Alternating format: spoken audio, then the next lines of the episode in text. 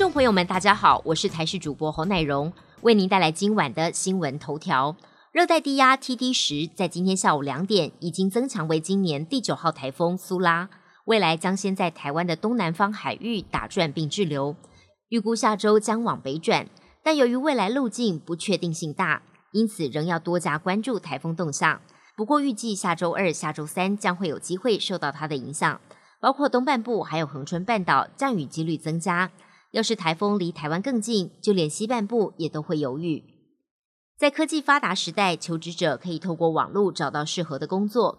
不过，一名女网友在网络上发文，表示近期面试好几间公司，明明在人力银行网站上公告薪资是三十六 K 到四十五 K，但自己面试时，对方却以没经验只给底薪两万七，让她无法理解。表示自己也有二到三年的客服经验。加上津贴应该也要有三十四 K，不懂为何人力银行上写三十六 K，却又给出比实质金额低快一万的底薪。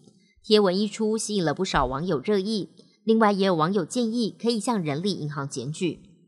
根据芬兰智力测试机构的公布，二零二三年全球智商排行榜，台湾从二零二二年冠军跌到第三名，平均智商一百一十一点一零，而冠军则是由日本的一百一十二点三三夺下。第二名是匈牙利的一百一十一点一二，第四跟第五名分别是韩国及意大利。不过，智力测验机构也提醒，由于不是所有人都会参加这个智商测验，因此可能存在样本失真的状况。如果参与的人数不够多，有可能无法反映这个国家的真实平均智商。对于台湾退居二零二三年全球智商排行榜第三名，有网友表示这种东西听听就好。但也有人认为不意外，要台湾人加油。外电消息部分，日本福岛核废水，台湾时间今天中午十二点开始排放，一早就有日本人聚集到东京电力公司外抗议。南韩超市也出现海鲜抢购潮，就怕核废水开始排放后会影响海鲜的品质。超市员工则是边忙碌边皱起眉头，担心核废水排放后海鲜销量可能直直落。不过，南韩专家表示，依照洋流的路径。核废水会先往东到美国西岸，最快也要三四年后才会流回台湾跟朝鲜半岛周边海域。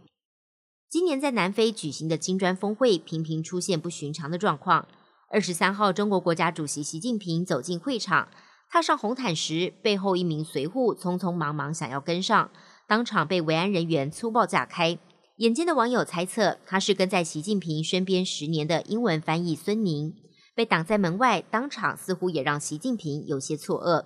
不过，今年金砖峰会，中国无比看重，习近平远赴南非参加，却在重要的工商论坛意外缺席，持续引发外界各种解读。近来，日本各地掀起一股趴在行驶车辆车顶或引擎盖上的歪风，不但是拿命开玩笑，违反交通法规，也严重影响他人。立木县宇都宫市就有两名女高中生。为了追求刺激，坐在引擎盖上，没想到之后车子高速前进，两人滚落在地，车子闪避不及，撞到两人，造成他们骨盆骨折，多处碰撞伤。驾车的十八岁男子也因为没有驾照，以无照驾驶过失伤害罪被捕。本节新闻由台视新闻制作，感谢您的收听。更多内容请锁定台视各界新闻与台视新闻 YouTube 频道。